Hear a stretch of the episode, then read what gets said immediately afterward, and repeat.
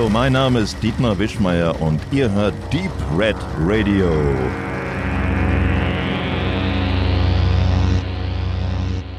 Hallo, liebe Hörerinnen und Hörer. Wir begrüßen euch heute hier zu zweit mal mit einer Aufnahme aus meinen Gefilden. Ähm, dafür ist es vielleicht ganz gut, dass die anderen beiden gerade aus verschiedensten Gründen abkömmlich sind. Der Benedikt hat uns heute, nämlich mir und dem Tobi, äh, ein Foto geschickt, was zeigt, dass er quasi seine Deutschland von Nord nach Süd Tour so vom Großen her beendet hat. Er ist nämlich ähm, Richtung Bodensee angekommen. Genau, jetzt muss er halt einfach nur noch zurück nach Sachsen, mal gucken, welchen Weg er da einschlägt und ob er pünktlich, wie er das vorhat, in zwei Tagen bei uns wieder landet. Stefan ist anderweitig beruflich eingespannt. Wir wollen euch ein bisschen in unsere aktuelle Sendung, wie gesagt 32, einführen, die diesmal auch wieder kurz und knackig wird, eine Stunde und dafür haben wir welche Filme vorbereitet, das kommen wir gleich dazu.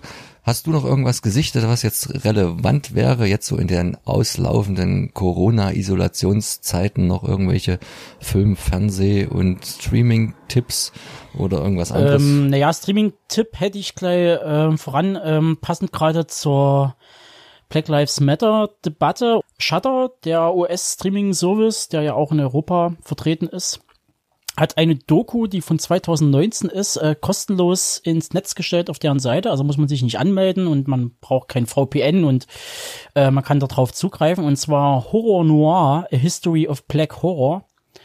Und da geht's über die Filmgeschichte vom Stummfilm, dem Blaxploitation, über den Urban Horror, also 80er, 90er und der New Wave mit Get Out und so weiter. Und dementsprechend ist es gut angefüllt mit diversen Leuten von Jordan Peele, Tony Todd, Keith David, Loretta Devon, Ken Fourier, William Crane ist dabei, also Blackula, äh, Kelly Jo Minter, Lost Boys und äh, Nightmare on Elm Street 5, Ernest R. Dickerson, äh, Demon Knight zum Beispiel, der Regisseur, sind ganz viele Leute dabei, ähm, die aktuell das auswerten, wie People of Color in der Filmgeschichte, ähm, naja, zuerst gedemütigt, dann ausgenutzt. Das spiegelt sich dann in Blaxploitation wieder. Ähm, oder man hat dann, dann so ein Branding nochmal zusätzlich aufgesetzt. Und dann erst so zögerlich der so halbwegs Befreiungsschlag kam erst mit der New Wave. Und die gibt es auf Shutter, natürlich bei uns in den Shownotes verlinkt. Unbedingt angucken, die ist wie gesagt brandaktuell und also das wäre jetzt so ein Tipp von mir. Ähm, ich habe gar nicht so viel geguckt und will euch nicht wie in der letzten Sendung wieder mit diversen Netflix-Sport-Dokus nerven. Deswegen habe ich auch mal wieder auf meinen eigenen ähm, Regal-Streaming-Dienst zurückgegriffen und ähm, im Moment beschäftige ich mich so ein bisschen mit dem sogenannten Brad Pack. Bin also zurück in die 80er gegangen, in die Zeit eher so meiner Geburt oder meiner ersten Jahre natürlich noch weit ab vom Fernsehen und von Kino und mit was aber diese Generation an bestimmten Schauspielern, vor allen Dingen männlichen Schauspielern ge, geprägt hat ähm, und welche Filme das so war. Und vor allen Dingen sind das ja einmal Breakfast Club und äh, St. Elmo's Fire und vor allen Dingen die sich auch doppelnde Besetzung aus diesen, aber es gibt noch so eine Menge andere Filme und eine Menge andere Schauspieler und einer davon noch ein bisschen näher ist halt The Outsiders von Francis Ford Coppola, den ich jetzt noch mal mir aus dem Regal gezogen habe und den ich auch immer wieder sehr gern guck. Und das ist auch eine interessante Hintergrundgeschichte, weil das eigentlich eine Auftragsarbeit von Coppola gewesen ist, der ja auch immer als Regisseur zwischen so seinen eigenen Herzensprojekten geschwankt ist und zwischen Auftragsarbeiten, um überhaupt mal wieder Kohle ranzuholen, weil seine eigenen Filme leider ja oft sehr große finanzielle Flops bis Desaster gewesen sind. Apocalypse Now etc., was da alles so schiefgegangen ist bei den Dreharbeiten. Deswegen musste er auch immer mal Auftragsarbeiten annehmen. Die Outsiders ist so eine und auch Rumblefish ähm, war so einer gewesen, obwohl man das jetzt rückblickend diesen Film gar nicht ansieht, weil man, weil ich sie zum Beispiel eigentlich so großartig finde, wie die inszeniert sind, mal ganz abgesehen davon aus von dem Cast, was aus den jungen Herren alles so geworden ist und wer da alles so mitspielt, also so ein richtiger Ensemblefilm und äh, gerade bei die Outsiders halt ganz spannend, dass wie, wie der inszeniert ist, dass das fast schon Musical-Charakter hat oder Bühnencharakter, natürlich nur ohne das nervige Gesinge, aber eine ganz andere Form von äh, Darstellung, so wie man heute Realismus gar nicht mehr darstellen würde. Alles ein bisschen, alles ein bisschen drüber und natürlich ist es ein Film aus den 80ern, der in den 50ern spielt und dieses ganze Rock'n'Roll-Gehabe und diese Attitude, die diese jugendlichen beiden Gruppen nah, die die Greasers, die äh, eher armen Jugendlichen da äh, aus dem einen äh, Stadtgebiet, die natürlich alle so ein bisschen Elvis-like oder wie halt der Name schon sagt, wie dem Film Grease entliehen mit Pomade im Haar und Jeans und Lederjacke gegen die reichen Snobs, die Soaps, die halt eher so aller Uni-Student im Pullover und schicke Sachen und sich da ähm, eigentlich immer eher ein bisschen leichter wurzeln, bis es natürlich da auch mal ernst wird und zu harten Verwicklungen kommt. Und das ist halt schon eine sehr schöne Gesellschaftsstudie, aber auch über, über Freundschaft. Deswegen gucke ich solche Sachen ja immer sehr gerne. Und was den Film ja auch noch so besonders macht, dass der ja damals ziemlich, und da kommen wir wieder zum Thema Auftragsarbeit vom Studio runtergekürzt wurde, oder besser gesagt hatte Coppola den Auftrag bekommen, dass der hier 90 Minuten gehen muss und der soll für eine junge Zielgruppe sein und den darfst du nicht zu viel zumuten und da hat er den ganz schön runtergeschnitten. Und was er und was ja vielen Regisseuren leider nicht vergönnt ist, dass tatsächlich Anfang der 2000er Jahre nochmal die Möglichkeit bekommen hat, hier nochmal seinen wirklichen Director's Cut zu machen, also ein Film, wo man die, diesen Titel dann wirklich mal verleihen darf, also ein wirklicher Director's Cut, nicht irgendwie nur zwei Minuten rausgekramt und mehr gemacht, dass er hier wirklich fast irgendwie 20 Minuten nochmal draufpacken konnte, die einfach an Hintergrundgeschichte und die ganze Anfangssequenz damit reintun. Und das ist äh, wirklich ein Segen. Und ein Segen ist auch die Blu-ray-Veröffentlichung von ähm, äh, Studio Kanal, die damit auch ordentlich mit Extras nicht geizt und auch so ein bisschen aus der Rückschau mit den weniger populären Darstellern, also Tom Cruise oder Emilio Estevez ist da ja nicht dabei für diese späteren Aufnahmen, für diese späteren Zusammenkünfte, aber Patrick Swayze sieht man dann nochmal, ein paar Jahre später ist er dann auch gestorben und das äh, macht es einerseits sehr nostalgisch wertvoll und andererseits auch aus filmhistorischer Sicht auf jeden Fall eine sehr starke Empfehlung meinerseits. Ähm, für alle Leute, die gerne Bücher lesen. Das sind nicht mehr so viele heutzutage. ja, dieses Todbaumprodukt. Und zwar der Taschenverlag, der bringt ja immer diese großen Archives raus, seine Kubrick und so weiter. Und man kann jetzt vorbestellen, und zwar der James Bond Archive für runde 50 Euro von Dr. No bis Spectre. Hardcover liegt so zwischen, also größentechnisch zwischen A4 und A3. 624 Seiten, 3,6 Kilo, und ihr kriegt da wirklich Produktionsnotizen und äh, bis hin zum Stuntman wurde dort alles mögliche äh, interviewt und Storyboards, Fotos und ist natürlich auch wesentlich günstiger als die XL-Ausgabe davor, nämlich mit 150 Euro und davor, glaube ich, gibt's immer noch mal diese Premium-Dinger, die dann irgendwie so 1500 kosten. Schlag zu, die sind wirklich sehenswert. Also Taschen äh, leistet da wirklich einiges in dem Bereich. Jetzt kommen wir schon zu den Filmen, die wir euch in der Sendung präsentieren wollen. Ich fange mal an. Die Reihenfolge, das legt Tobi da noch fest mit, ich habe ähm, Whitesnake für euch besprochen und damit meine ich jetzt nicht die Nachfolgeband von Deep Purple, sondern die erste chinesische Großanimationsproduktion. Also was, was es tatsächlich so in dem Markt noch nicht gegeben hat. Also man betritt da ganz neues Territorium und ich war überrascht, wie gut mir dann doch Animationsfilme noch so gefallen, weil das ja normalerweise so ein Metier ist, dass ich mittlerweile ganz gut um, um Schiffe, weil das ja doch meistens eine sehr kindliche Ausrichtung hat, zumindest die für den großen Markt und das ist dann oft nicht so meins. Was haben wir noch drin? Was hast du noch zu ähm, bieten? Benedikt bringt uns vor uns die Hölle und wir haben zu dritt einen, äh, einen Klassiker des 90er Jahre Vampir-Motorrad-Films gesehen. Das ist ein Klassiker. Also ein es ist eigentlich der einzige Film. ein, ein unbekannten Klassiker. Ein unbekannten Klassiker. Britischer Art. Ich kaufte mir ein Vampirmotorrad. Übersetzter Titel. Ähm, anderer Titel in, glaube ich, auch in Deutschland war zum Teil äh, Iron Thunder. Und weil ich so das, das i-Tüpfelchen bei dieser Komödie ist, ähm, Ein braunes i-Tüpfelchen. Im Mund des Haupthelden. Okay.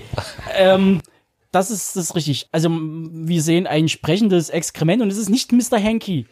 Und wir sehen C3PO als Oh. Pfaffen. Ohne Metall. Ohne Metall. Und wir können schon sagen so, ja, er macht schon ein bisschen Foreshadowing of Braindead. Also was so manche Mechanismen angeht und ähm, ja, aber das hörte dann ganz zuletzt, das ist der Schmankel, der Rausschmeißer sozusagen für die Show. Der Rausschmeißer für die Einleitung wiederum, ähm, einige werden es ja schon gesehen haben, ich hatte mir eine Cinema gekauft. Wir wissen ja alle, Corona, es, es laufen keine Filme im Kino, keine neuen zumindestens oder ganz, ganz, ganz, ganz wenige, vielleicht in einem Arthouse-Programmkino. Aber die Cinema schickt sich an, trotzdem noch eine Ausgabe rauszubringen und mm, das ist schon ganz schön verpackte Luft. 122 Seiten, glaube ich, ist sie dick. Wenn man das jetzt mal alles ein bisschen zusammenstreichen und komprimieren würde, dann hätten wir wahrscheinlich, und die Bilder rausnehmen, dann hätten wir wahrscheinlich so einen Reintext gefühlt von 30 Seiten. Ich möchte bloß kurz so ein paar Sachen erwähnen. Es wird natürlich geworben und da bin ich natürlich sofort getriggert. Ich sehe das und ich sehe Tom Hardy vorne auf dem, auf dem Bild drauf. Mad Max. The Wasteland. Während Corona hätte eigentlich Tom Hardy als Bane ein bisschen mehr Sinn gemacht, bildlich mit der Maske auf und so. Also für diese auf Ja, eben, vor allem auch als, als gutes Vorbild für Batman, weil der ja immer untenrum äh, Also leer er hat immer die Maske falsch auf, ne? Und dann noch so ein kleiner Button, der Kult kehrt zurück. Erste Insider Facts. So, das ganze Special geht acht Seiten und ich sag's gleich so, wie es ist, dass man einfach noch mal so auf siebeneinhalb Seiten Mad Max komplett durchkaut. Also wer sich eine Cinema kauft, der wird schon mal Mad Max gesehen haben. Also dem, dem muss man hier noch mal alles vorkauen, wie was entstanden ist. Dafür gibt's mittlerweile auch Literatur, die man lesen kann, die auch wesentlich fundierter ist als das, was man hier liest. Und am Ende kriegt man so zwei, drei Facts vom äh, Stunt-Koordinator und ähm, der jetzt auch komplett mit involviert ist in diese äh, drei Filme, die jetzt noch folgen sollen. Wasteland, äh, Furiosa und dann noch irgendein Final Battle. Und der erzählt dann halt über die Kameratechnik und ähm, dass sie äh, was Tolles entwickelt haben und dass sie das erstmal vorher mit 3D eigentlich den Film komplett erstmal drehen, um dann zu gucken, ob Plansequenzen funktionieren und dann tun sie es übersetzen. Oh, ups, jetzt habe ich euch die Insider-Facts verraten. Oh, jetzt ist aber das Special schon vorbei. Hm, dann blättern wir mal weiter in diesem wunderschönen Machwerk der Druckkunst. Da gibt's nämlich noch eine ganz tolle Sache. Und zwar 54 weitere Action-Hits, ausgewählt von James Gunn. So, und da war nämlich die Cinema richtig pfiffig. Die dachte sich nämlich, James Gunn hat irgendwo auf Twitter einen Tweet gestartet und hat da über Filme gesprochen, die ihn beeinflusst haben, äh, quasi äh, James Gunns Last Action Heroes. Das ganze Ding geht, glaube ich, acht Seiten oder so oder zehn Seiten. Und da dachte sich die Redaktion, hm, wir gehen einfach mal die Liste durch und füllen damit Papier. Und dann haben sie einfach die 54 Titel genommen, haben da immer dazu großformatige Bilder oder mal kleinere und haben dazu immer so äh, lockerflockige Zweizeiler zugepackt, ob der Film denn was taugt oder ob der schlecht ist. Natürlich taugen alle was, ähm, weil es gibt ja auch ein paar Sachen hier drin. Also es sind schon ein paar gute äh, Filme dabei, muss man ja schon sagen. Also überwiegender Teil, aber wie zum Beispiel Wächter der Nacht hier reinkommt, ist mir ein völliges Rätsel. Ja, und dann halt so typische Filme. Die Sieben Samurai, das nennt ja irgendwie jeder. In The Killer und White Bunch. Ja, ja, da kann man, da macht man sich ja nur Freunde mit. Equilibrium, das war ja vielleicht mal so noch was, was hier ein bisschen raussticht aus der ganzen Chose. Und ähm, Public Enemy Number One, der mit Vincent Cassell. Ja, also ob's das braucht, weiß kein Mensch. Noch geiler wird's ja bei, wo man dann merkt, so das Printmedium eigentlich völlig obsolet ist bei dieser Art von, von Berichterstattung. Man hat natürlich auch News drinne. Episch, die ersten Bilder zur Neuverfilmung des Science-Fiction-Klassikers Dune. Man hat einfach die Bilder genommen, die äh, Entertainment Weekly, Verity, äh, Deadline.com schon vor einem Monat äh, gespoilert hat. Die haben sie einfach hier reingepresst. Also es hat schon ein bisschen Bravo-Niveau, was vielleicht zurückzuführen ist, gehört ja zur Borda Group, Super Illu und so. Das ist halt das Niveau, worauf die Cinema hier läuft. Ist schon echt neckig. Was so ein bisschen das Topping ist, was ich, was es vielleicht noch ein bisschen rausreißt, das ist das Interview mit David Cronenberg. Und dann war es das auch schon. Das ist wahrscheinlich so äh, mit so der letzte investigative Teil hier drinne, der noch irgendwo äh, vielleicht noch von einer Filmliebe, wo man da vielleicht noch von sprechen könnte. Und natürlich jetzt halt zur Veröffentlichung des Klassikers Crash. Um ein paar versöhnliche Worte zum Abschluss zu finden, weil wir wollen uns ja jetzt hier nicht zum bösen Es gibt eine Werbung von Playmobil drinne für Back to the Future. Zum Widersacher der Cinema machen und zum großen Kritiker. Das ist halt, glaube ich, komplett ein anderes Zielpublikum, was durch die Zeitschrift mittlerweile, muss man sagen, angesprochen wird. Ich denke, das war auch für die Cinema mal anders. Man hat da damals, denke ich, vor in den 80er und 90er Jahren auch noch eher auch einen Markt bedient, der spezifischer war und ein bisschen detaillierter vorgegangen ist, um halt auch mehr Facts zu liefern, weil man dann auch noch einen gewissen Alleinstellungsmerkmal hatte. Das hat die Zeitschrift jetzt nicht mehr durch die schnelle und viel kurzlebigere Konkurrenz des Internets und deswegen haben sie sich halt genau auf diesen Zug mit genau. draufgesetzt und versuchen in diesem Wettbewerb mitzuhalten, in dem wir, glaube ich, wenig, ähm, von dem wir, glaube ich, wenig zu erwarten haben und mit dem wir auch nichts anfangen können. Deswegen gucken wir da auch so selten rein und wenn wir reingucken, dann entlädt sich das halt mal so kurz in so einem kleinen Outburst, wie ihr ja, so, gerade gehört habt. So ein kleinen Rant. Ähm, das sei aber, äh, ja, die Cinema juckt's nie die macht weiter, die wird weiterhin das Zeug verkaufen und damit schließe ich meinen äh, Monolog ab und hört jetzt äh, unsere erste Kritik in dieser Show.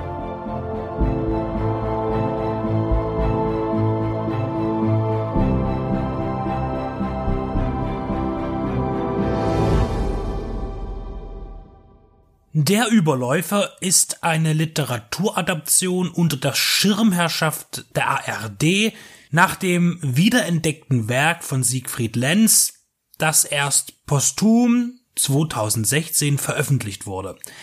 Eigentlich stellte er das Buch bereits Anfang der 50er Jahre fertig, indem er auch autobiografisches verarbeitete. Da der Verlag es damals aber nicht veröffentlichen wollte, blieb es vorerst ungelesen. Der junge Walter Proska will nach einem Heimaturlaub wieder an die Ostfront zurückkehren. Seine Schwester will ihn auf dem Bauernhof der Familie lieber verstecken.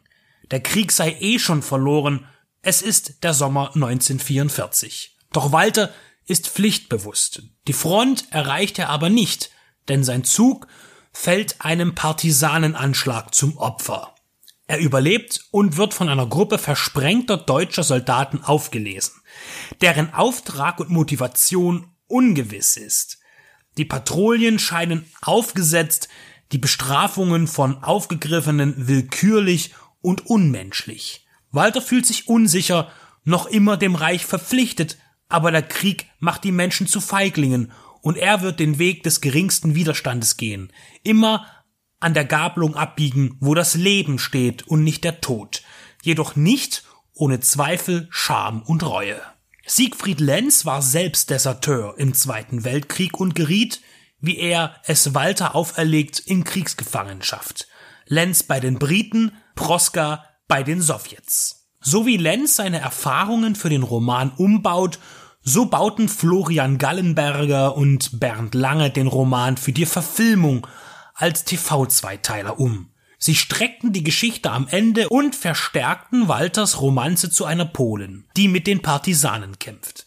Das ist nichts Ungewöhnliches und auch nichts Verwerfliches, dennoch hinterlässt es seine Spuren.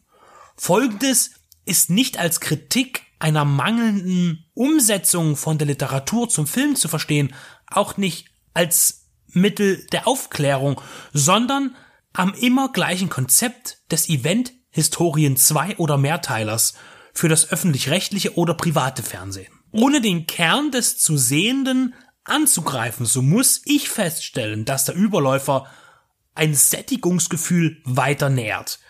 Es begann mit der Untergang, Napola, ging weiter mit unsere Mütter, unsere Väter, die Flucht von 2007, die Gustloff 2008, der überaus peinliche Dresden von Suso Richter und die quengelnde Neuinterpretation von Das Boot. Diese zweite Welle des Bewältigungsfilms, der Verarbeitung des Dritten Reiches und der Suche nach dem Menschen in all dem Unmenschlichen, dem guten Nazi, In den 50ern fand diese Ermittlung statt bei Soweit die Füße tragen oder Canaris, ein Leben für Deutschland oder Hunde wollt ihr ewig leben. Seither hat sich nicht wirklich viel verändert. Der Tenor zumindest nicht. Die Guten fallen dem Bösen zum Opfer und dann erkennen alle das wahre Gesicht des Systems oder üben wenigstens zarte Kritik. Ob das ehrlich ist, steht auf einem anderen Blatt, aber mit der Zeit ist es belastend, dass nie der böse Geist der Zeit schonungslos erkannt wird, sondern dieser in den Schicksalen von Unterdrückten versickert. Sophie Scholl ist in dem Bezug als Kinofilm vermutlich der beste Vertreter mit dem härtesten und schonungslosesten Ende überhaupt. Die großen deutschen TV-Events befassen sich, lässt man die Übermacht an Krimis und Schmalz beiseite, mit drei Themen. Hitler, RAF und DDR, beziehungsweise Wendeszenarien. So scheint es. Der Auftrag scheint klar, wir wiederholen alles so lange in verschiedenen Formen, bis wir von vorne wieder anfangen. Mit der Veröffentlichung des Romans Der Überläufer muss ein erlösendes Aufatmen in den Redaktionen zu hören gewesen sein. Endlich wieder ein Werk, in dem wir Uniformen auftragen können und einen geschichtlichen Zeitwert verbreiten können. Ich persönlich habe und hatte nie etwas gegen einen Rundfunkbeitrag, aber sehr wohl gegen den unachtsamen Einsatz. Viele Geschmäcker müssen bedient werden und was nach Übertragungsrechten für Fußball, Wintersport und Olympia übrig bleibt, ist dann doch noch eine ganze Menge. Natürlich wird der Schlager und ESC was für mich das gleiche ist, bevorzugt und der Rockpalast wurde stets im Nachtprogramm versteckt, aber dennoch gibt es die Vielfalt mit Abstrichen und ungleicher Behandlung. Beim Filmeschaffen jedoch sind Fantasy und Horror sowie Science Fiction, die von Beitragsgeldern finanziert werden, nicht auszumachen. Dann kommen sie immer mit Bildungsauftrag, aber Bildung heißt nicht immer nur Altes wieder neu aufwärmen und neu verschachtelt darbieten. Außerdem gibt es dafür auch noch Dokumentationssparten, die auch im öffentlich-rechtlichen gut ausgelastet werden. Warum nicht mal einen Blick in die Zukunft wagen Warum nicht mal Entertainment wagen? Mit Fiktion, fernab von der Etikette der Bestimmungen der deutschen Filmförderung oder eines aufgesetzten Fernsehkodex. Egal wie gut die Basis des Romans der Überläufer sein mag. Es fühlt sich so an, als hätte man es schon gesehen. Vielleicht auch wegen der ausgebreiteten Liebesgeschichte, die so beliebig wirkt, so bekannt. Wo ist der Mut, einen Film ohne Romanze zu inszenieren? Im 15-Minuten-Takt ist die Handlung von der Überläufer vorhersehbar. Es gibt Schießereien und den Fuhrpark für die Militaristen, die Romanze im Pilcherstil für das Gegenüber und es plätschert alles so dahin. Vertrauen, Misstrauen, Enttäuschung, Defetismus, Wehrmachtszersetzung. Aber das ist leider nichts Erhellendes. Die technische Umsetzung ist beachtlich und ausgefeilt aber das ist eben nur der Schein und auch keine Kunst bei vielen Millionen Budget aus dem Rundfunkbeitrag. Also kein Geld, das schwer zusammengekratzt wurde von einem Independent-Projekt. Zuletzt war die Verfilmung eines Romans von Lenz Deutschstunde wesentlich eindringlicher und zeigte ebenfalls auf andere Weise die letzten Tage des Regimes in einem norddeutschen Dorf. Und das beklemmender, als es der Überläufer mit seinem Szenario zu schaffen vermag. Auch die Botschaft zum Schluss, dass das neue System anders unmenschlich entscheidet und handelt wie das alte, die Enttäuschung von denen, die glaubten, es würde besser, gerechter werden, doch am Ende ist doch nur alles Angst und Rache. Ist nicht neu und auch nicht unbekannt, auch nicht historisch. Das kann man schon machen, gab es aber zu oft. Es ist Zeit, eine Neuorientierung zu wagen und wichtige Themen nicht durch die immer wieder selbe fadenscheinige Abkurbelung zu verwässern. Egal wie aufwendig der Überläufer produziert wurde, egal wie viele junge Talente aufspielen, egal wie viele Bjarne Mädels, Ulrich Tukurs und Rainer Box im Hintergrund agieren. Es ist der Stillstand des Fernsehens in dieser Sparte und Stillstand ist tot. Hab den Schneid nicht immer wieder denselben Film zu machen. Denn so wird das notwendige Gedenken und Erinnern zu einer Farce. Und kommt mir nicht mit, es ist doch nur ein Drama vor der Kulisse des Krieges. Nein, das ist es nie. Nie wirklich.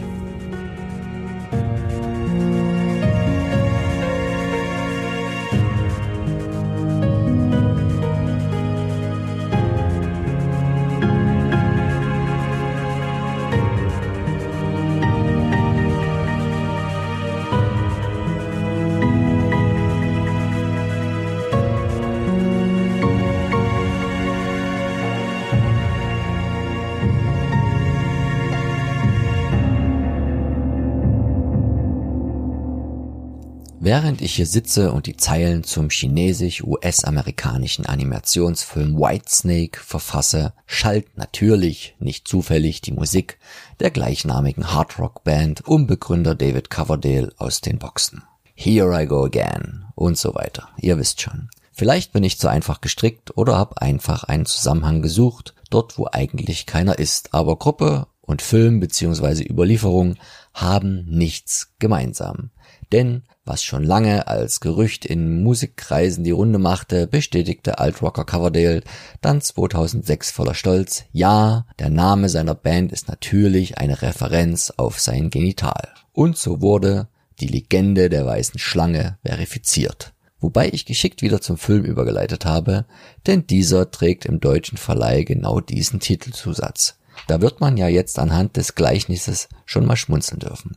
Bevor ich euch aber verraten will, wovon der Film handelt und wie er mir gefallen hat, bleiben wir noch kurz bei der Legende, also der chinesischen, nicht der musikalischen. Diese ist schon so alt, dass sie, bevor zum ersten Mal im 17. Jahrhundert verschriftlicht, mündlich schon eine ganze Weile die Runde machte. Die Geschichte handelt von zwei Schlangendämonen weiblicher Natur, die nach Jahrhunderten von Jahren in Meditation es schafften, menschliche Form anzunehmen um unerkannt und unverfolgt unter den Bewohnerinnen der ostchinesischen Stadt Hangzhou am idyllischen Ufer des Westsees zu wandeln. Beim Überqueren der Duangjiao-Brücke passierte es dann und die vormals weiße Schlange verliebte sich in den jungen Mann Qiu Qian und der verliebte sich natürlich prompt zurück in die humanoide Form des ehemaligen Reptils. Die beiden heirateten und eröffneten eine Apotheke. Freundin, ehemals grüne Schlange, ist einverstanden und es könnte hier schon das Happy End kommen. Kommt es natürlich nicht, denn ein bisschen mehr Dramatik muss es denn schon sein. Ein garstiger Mönch steckt Qiuqian die wahre Identität seiner Gemahlin genau wie den Trick, mit dem sie entlarvt werden kann. Getreu dem Motto in Vino Veritas macht der gehörnte Ehemann daraufhin seine wohlgemerkt schwangere Frau betrunken, die sich, schau an, in das Schlangentier zurückverwandelt. Vor Entsetzen wird er krank und dann liegt es an ihr, trotz besonderer Umstände für die Beziehung und gegen den verräterischen Mönch zu kämpfen. Hilfe bekommt sie von ihrer grünen Schlangenfreundin und weiteren Hexen und Dämonen. Leicht wird es freilich nicht, doch am Ende obsiegt natürlich das Gute und vor allem die Liebe und das Ehepaar findet trotz aller Unterschiede wieder zueinander. Als ich bei oberflächlicher Online-Recherche verschiedene Quellen sichtete, stieß ich hier schon auf etliche Variationen, die sicher den verschiedenen Überlieferungen und auch mangelnden Übersetzungskünsten geschuldet sind. Die Unterschiede können wir also getrost unter dem Stichwort erzählerische und künstlerische Freiheit verbuchen. Letzterer bedienten sich auch die bereits zahlreich vorhandenen Film- und Fernsehadaptionen im chinesischen und ostasiatischen Raum. Die in der westlichen Welt bekanntesten Umsetzungen von Bai Shi Chuang, so der Originaltitel des Märchens, sind wahrscheinlich der erste kolorierte japanische Anime in Spielfilmlänge Erzählung einer weißen Schlange von 1958, die Hongkong-Verfilmung durch Tsui Hawk Whitesnake Greensnake von 1993 und das prominent mit Jet Li besetzte Fantasy-Epos The Sorcerer and the Whitesnake chinesischen Ursprungs von 2011. Befragt zu der Inspiration zu seiner Verfilmung bei einem Q&A im Jahre 2019 gab der Co-Regisseur Chao Ji eine interessante Antwort. Ihn verwunderte wohl schon immer, was die weiße Schlange in Gestalt der jungen Frau, die sowohl in der Vorlage als auch in den Adaptionen nicht nur als sehr schön, sondern auch als sehr selbstständig, fortschrittlich, tough und wehrhaft daherkommt, an einem oftmals schwach und feige charakterisierten Xuxian findet und was diesen für sie so liebenswert macht. Seiner Meinung nach muss es da eine Vorgeschichte zwischen den beiden gegeben haben, die er nun zusammen mit seinem Regiepartner Amp Wong und der eigens dafür gegründeten Firma Light Chaser Animation Studios verwirklichte. Und diese liest sich zusammengefasst ungefähr so. In einem anderen, viel früheren Leben ist die eigentlich recht friedliche Schlangendämonin Xiao Bai auserkoren, ein Attentat auf den schlangenverschleißenden General des Kaisers auszuüben. Der benötigt so viele Kriechtiere wie nur möglich, um seine magischen Machenschaften zu intensivieren. Der in Menschengestalt verübte Anschlag geht schief und als Xiao Bai nach der Konfrontation wieder zu sich kommt, ist der humanoide Körper noch da, die Erinnerung an alles andere allerdings weg. Gefunden wird sie vom jungen Mann A. Xuan, der zwar theoretisch ausgerechnet zu einem Volk der Schlangenjäger gehört, sich praktisch aber eher mit der Kräuterkunde verdingt. Natürlich verlieben sich die beiden ineinander, doch sowohl auf Seiten der Schlangendämonen als auch auf der der Menschen stößt die Beziehung auf wenig Verständnis denn jahrhundertealte Vorbehalte, Klischees und gegenseitige Ängste bestimmen den Umgang.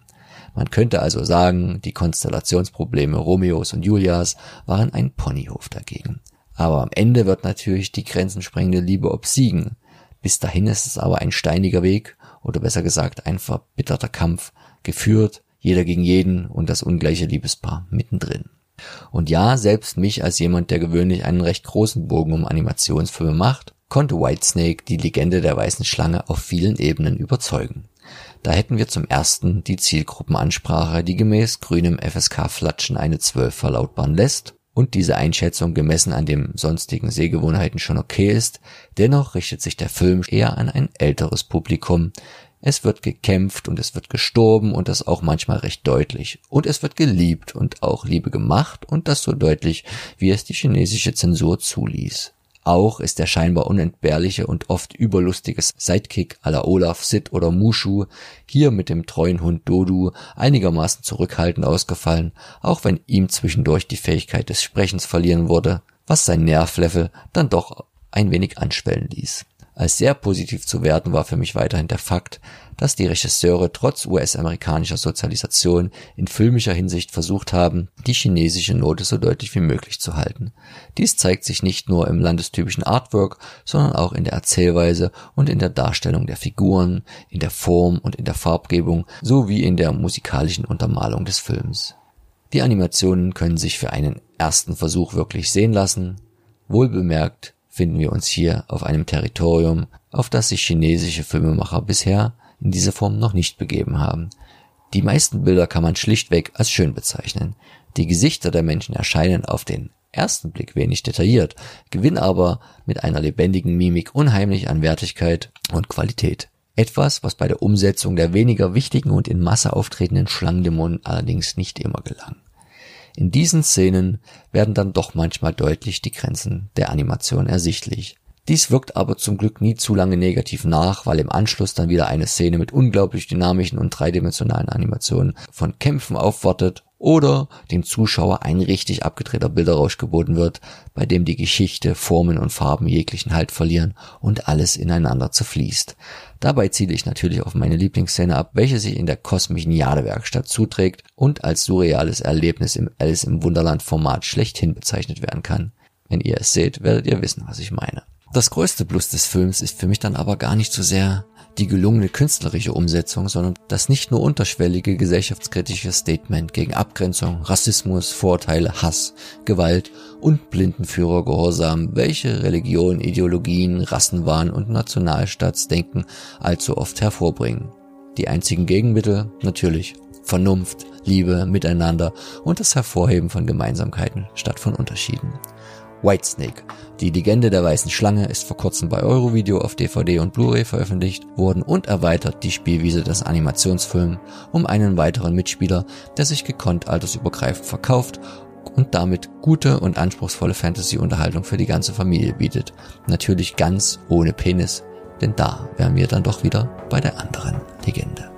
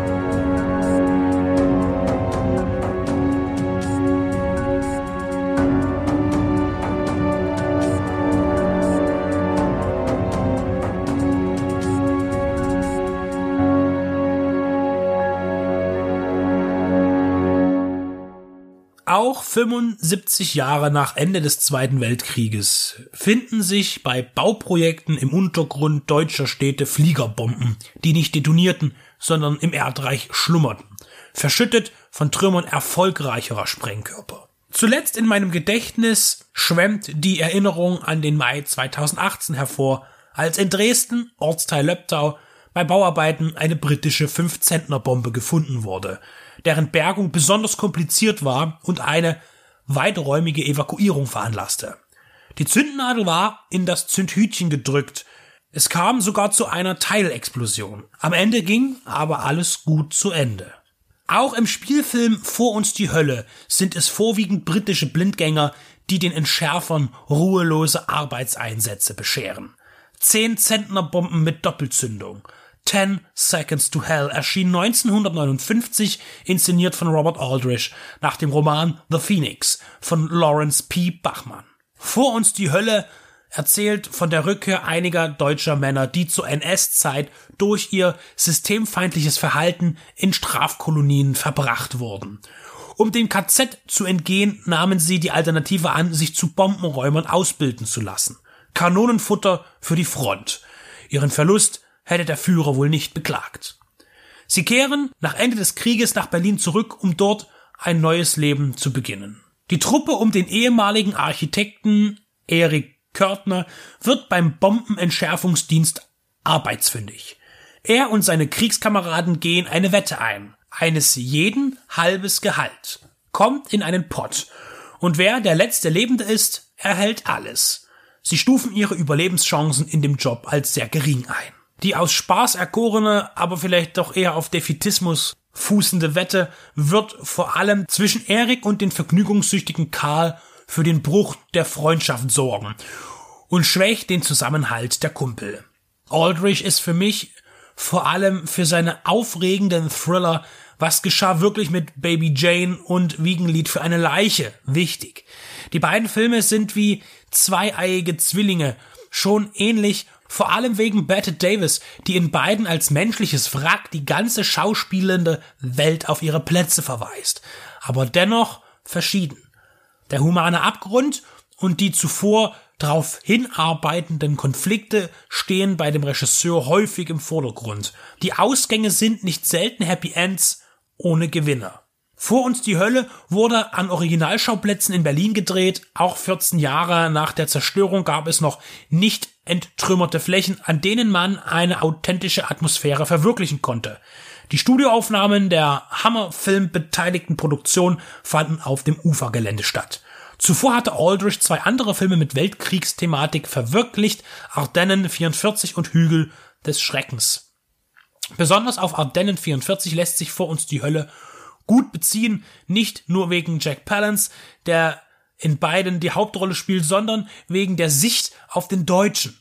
In Ardennen 44 sagt sein Charakter Lieutenant Joe Coster, für die ist genauso Krieg wie für uns. In Vor uns die Hölle, beide sind amerikanische und auch britische Produktionen, wird der Deutsche auch als Kriegsheimkehrer gezeigt, als Widerständler gegen die Nazis, im ganzen Film wird kein wertendes Wort über die NS-Zeit oder Adolf Hitler verloren. Es geht nicht um die Reinwaschung einer Nation, aber diese Werke gehen mit Respekt an den einfachen Bürger und Soldaten heran, der nicht einer Ideologie folgte oder ihr sich aus Angst oder naiven Gehorsam anschloss. Die Deutschen sind nicht das ultimative Feindbild. Der Krieg und seine Folgen sind in Ardennen 44 wie auch in Vor uns die Hölle nur Fassaden von Auseinandersetzungen von Menschen in Ausnahmesituationen. Feiglinge sind keine schlechten Menschen, genauso wenig diejenigen, die versuchen, die Gräuel zu vergessen, indem sie in Ausschweifungen nach Ablenkung suchen. Die Aktionen der Räumer werden in spannenden Montagen fesselnd veranschaulicht. Das Fehlen jeglicher Sicherheit und das permanente Bestehen von Unsicherheit und dem unmittelbar bevorstehenden Tod sind Inseln in der sonst vom sozialen Leben erzählten Geschichte. Robert Aldrich platzierte neben Palance als seinen Gegenspieler Jeff Chandler, der nur zwei Jahre später 42-jährig verstarb bei einer Bandscheibenoperation. Sie beide tragen die Handlung. Als wichtige, auch attraktive und starke Frauenfigur agiert Martine Carroll. die zwischen den Männern steht. Eine im eigenen Land gescholtene Französin, da sie mit einem Deutschen eine Liebschaft einging und nun verstoßen in Berlin über die Runden zu kommen versucht. Vor uns die Hölle ist aktuell bei Explosive Media auf Blu-ray Disc erschienen und zeigt die ganze Kraft, die Aldrich auch in anderen seiner Filme verbaut. Die Bomben sind nur eine Metapher für eine explosive Stimmung unter Brüdern, die einander nahe sind und sich doch bekämpfen. Der eine den anderen, weil er beweisen möchte, dass man sich immer selbst der Nächste sein sollte, und der andere entgegen, dass nur die Sorge um andere zu einem respektablen Leben führt.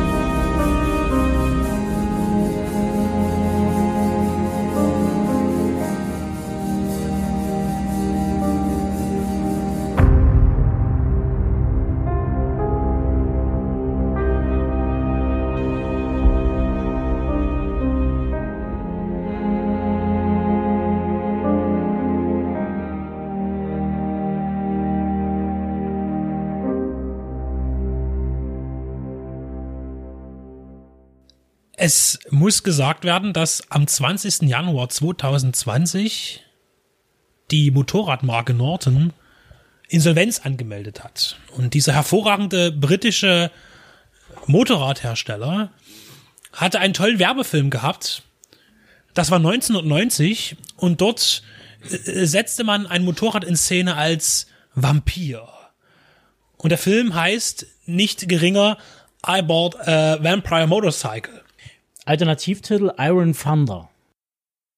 Und äh, wir haben zu dritt diesen Film nun genossen.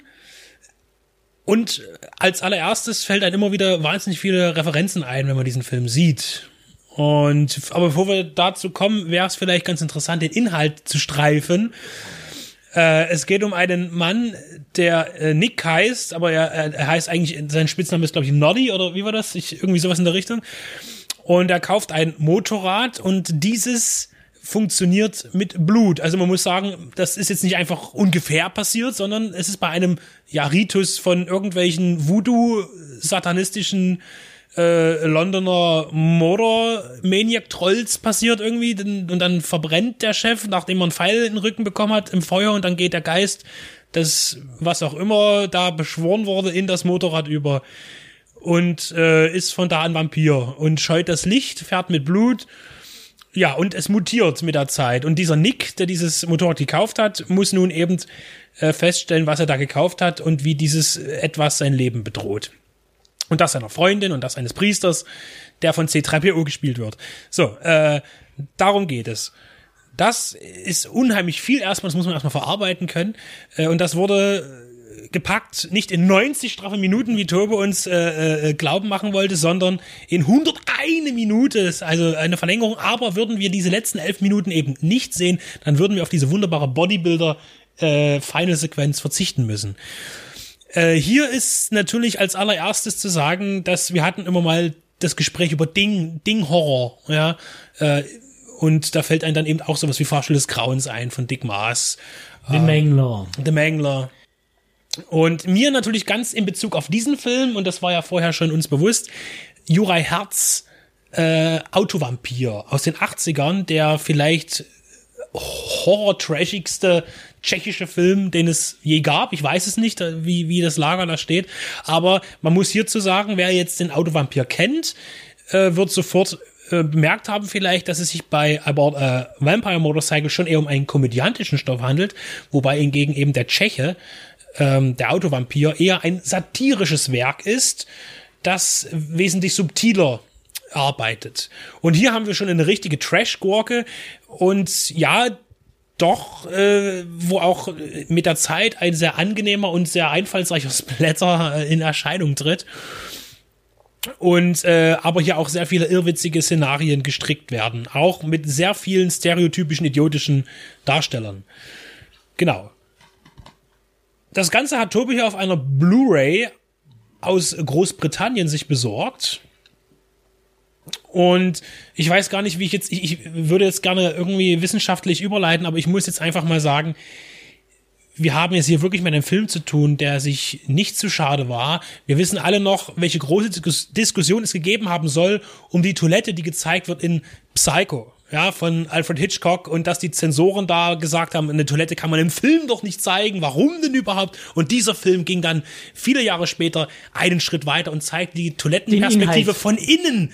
Ja, also wir sehen quasi, wie ein Arsch sich von der Schüssel erhebt und wir sehen also quasi von unten, wie, wie der Arsch hochgeht und dann in, diese, in dieser Schüssel ein Würstchen liegt, das spricht und daraufhin in den Mund des Protagonisten springt. Es ist wirklich, äh, das ist ein Teil des Films. Also es könnte ein ganz, ein ganz eigener Film sein. Es ist sein. auch ein Chapter auf der, auf der Blu-ray. Also ja. das kann man direkt aussuchen.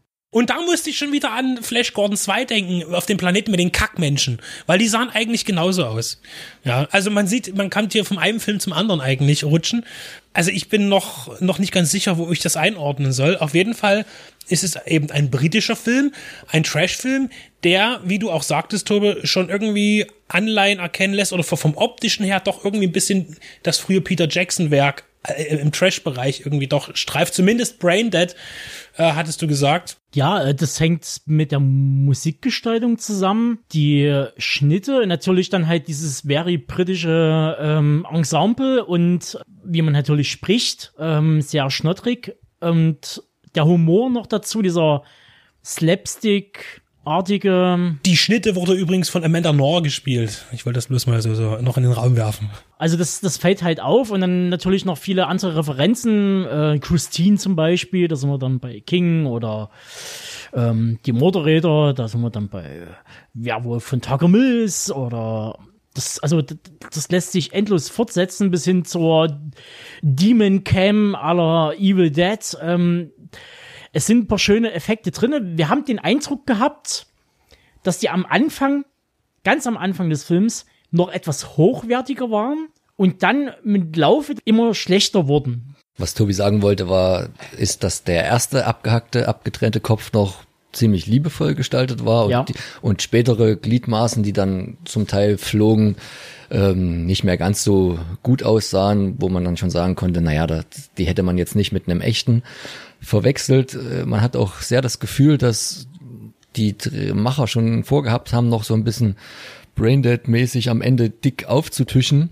Und dass das dann aber ein bisschen in Enttäuschung ausgeartet ist, weil vielleicht ist dann äh, die Zeit ausgegangen, ähm, die, die Kreativität ausgegangen, weil die große finale Bodybuilder-Endszene, wie sie Benedikt schon ansprach, die war dann doch sehr schnell äh, und einfach nur so, hups, jetzt fliegen ja so drei Arme und zwei Köpfe in die Luft und das Motorrad hat gewütet, aber es war jetzt nicht ganz so da zeigfreudig, wie man es jetzt in der Rasenmäher-Szene zum Beispiel beim viel zitierten Braindead hat.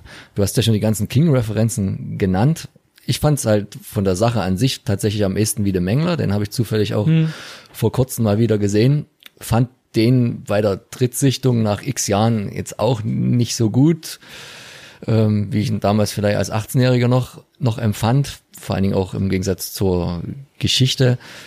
Aber der Mengler spielt schon auch von der Art der Effekte und, und von dem, was die an Budget zur Verfügung gehabt haben, um auch diese, diese Wäschemangel in dem Film darzustellen, in einer ganz anderen Liga. Und ähm, was hat man noch nicht gesagt von King? Ein bisschen Carrie gibt's auch noch in, in einer Szene. Äh, oder gut, das kann man jetzt wahrscheinlich für für jeden Kreuzigungsszenenfilm ähm, gelten lassen, aber da haben die sich schon ganz gut durch das äh, Genre-Film-Repertoire kopiert und ich fand das alles auch von den Nebendarstellern, von den Darstellern her, wenn man sie überhaupt als solche bezeichnen kann, ja, dem Medium an, angemessen. Also mit Schauspielern wird die keiner verwechseln. Der Regisseur hat ja wohl auch keine sehr lange Karriere gehabt im Also er im ist noch tätig, äh, viel im TV-Bereich, man kann vielleicht den Film am ehesten als Troma-esk bezeichnen. Und vom Look and Feel her, ähm, wer It's the Rich gesehen hat mit äh, Motorhead und Lemmy, und diesen Outsidern, die anfangen, die Reichen dann am Ende durch einen Fleischwolf zu drehen und dann wiederum Reichen anzubieten als Essen. Das geht so ungefähr in die Richtung, was so die Qualität des Films angeht. Der hat übrigens, weil du gerade von Qualität sprichst, eine 5,6er Wertung bei der IMDb. Das finde ich jetzt fast schon ganz schön hoch für das, was wir gesehen haben, gemessen auch so an anderen Bewertungen, aber Geschmack ist ja relativ, wie wir immer so schön sagen. Bei den ganzen Referenzen ist natürlich nicht vom Tisch zu weisen, dass auch der Exorzist äh, von Blatty äh, in der Verfilmung von Fritkin natürlich auch noch seinen Beitrag leisten darf. Denn natürlich wird das Motorrad auch exorziert äh, oder man versucht es zumindest, was auch schief geht. Ähm, denn das Böse siegt natürlich immer es steht jetzt nicht da. Was denkst du, was so ein Film an Budget gehabt hat? Wir haben schon drüber gesprochen, ob der da so in Braindead-Sphären mitschwimmt anhand der Effekte. Also ein bisschen, sie haben sich ja schon Mühe gegeben, auch diese ganzen, sagen wir mal, Creature-Effekts, wie das Motorrad dann mutiert, wenn dann aus dem Tank so Stacheln wachsen, wachsen. Das ist jetzt alles nix super tolles, aber den Mitteln schon gerecht werden oder wenn dann der, der Frontscheinwerfer sich so in so ein Gebiss verwandelt, da ist so die nächste Referenz, das sah dann für mich immer so aus wie irgendwie Kondom des Grauens, äh, was die, die Zähne äh, der Pariser dann anging. Da hat man schon ein bisschen Liebe reingesetzt und ist mir auch immer noch viel lieber, als wenn man das jetzt alles irgendwie mit CGI später gemacht hätte, so dass man wenigstens ein bisschen Plaste hatte, aber ähm, wir hatten auch das Blut er erwähnt, das war auch nicht mehr ganz so 90er Jahre mäßig, haben auch schon besser gesehen, sondern eher, du hast gemeint, das war noch von Hammer Produktion übrig gewesen und dementsprechend, ja, also man wird ihn nicht verwechseln mit irgendeinem realistischen ähm, Film in allen ja, möglichen Belangen. Das war auch, glaube ich, nicht sein, ist sein Begehr. Ähm, es, ich glaube, es ist für mich jetzt sehr schwer, schwer anzuschätzen, wie auch mit dem Pfund und so, was da gekostet haben könnte. Das ist jetzt auch erstmal nicht so äh, wichtig, glaube ich. Was interessant ist, ich denke, der Film war jetzt nicht so die ganz billige Gurke, denn ich weiß nicht, Anthony Daniels ist natürlich durch Star Wars äh, eigentlich in diese Rolle des C3PO natürlich aus, fast ausschließlich äh, begann gesamtheitlich eben drin, auch eben ohne Gesicht. Natürlich wissen die Fans, wie er aussieht. Ähm, aber auch hier ist auch klar, dass man ihn auch mit der Stimme eingeführt hat. Das heißt, man hat hier auch schon ein bisschen damit gespielt, obwohl mir auch gar kein lauer Star Wars Gag aufgefallen ist. Sowas macht man ja gerne eigentlich, ist, hat man hier aber nicht gemacht. Und Anthony Daniels spielt eben den Priester, der das Motorrad äh, zum Exorzismus äh, zwingt. Äh, und er, denke ich, ist trotz, dass er eigentlich ja in der Filmlandschaft weniger vielfältig unterwegs ist, nicht der billigste äh, Akteur gewesen, weil ich denke auch, dass man mit seinem Namen gerade im Genrebereich durchaus gut Filme verkaufen konnte. Ähm, gerade zu der Zeit, wo Star Wars jetzt, äh, sag ich mal so, zu dem Zeitpunkt sieben Jahre, äh, zumindest in, also sechs, fünf Jahre mit Nachwehen beendet war. Und äh, aber ich denke, deshalb war der Film wahrscheinlich nicht, äh, ich würde ihn jetzt nicht als, als totale Billigproduktion ansehen. Das würde ich nicht tun, nein. Wir hatten den Eindruck, man hat Ron Atkinson nicht bekommen, weil der damals zu auf dem Höhepunkt des Mr. Bean war. Deshalb haben sie ihn rangeholt und ähm, Parallelen zu dem Priester in Pointed sind unverwechselbar. Ich weiß nicht, ob ihr schon Wicked Vision erwähnt habt. Die bringt ihn ja jetzt raus äh, in drei verschiedenen Cover-Varianten oder haben den rausgebracht und ja, es, es ist interessanter Stoff für die Nische der Nische. Also, ähm, ob man den jetzt unbedingt gesehen haben muss, ich glaube, nein.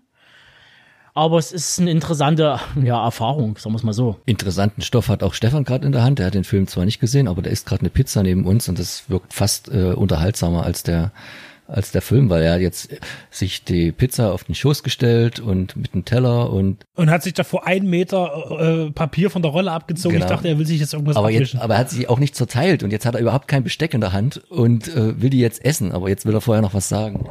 Quatschen hier, der Review, das interessiert die Zuhörer gar nicht, dass ich hier mit der Pizza da sitze. Ich habe zu dem Film null zu sagen. Ich habe mir hier ein Krepppapier auf den Schoß gelegt, um dem Tobi seine neue hübsche Mancave nicht voll zu sauen. Wie man es macht, macht was falsch. Und ich habe natürlich was zum Schneiden, einen professionellen Pizzaroller.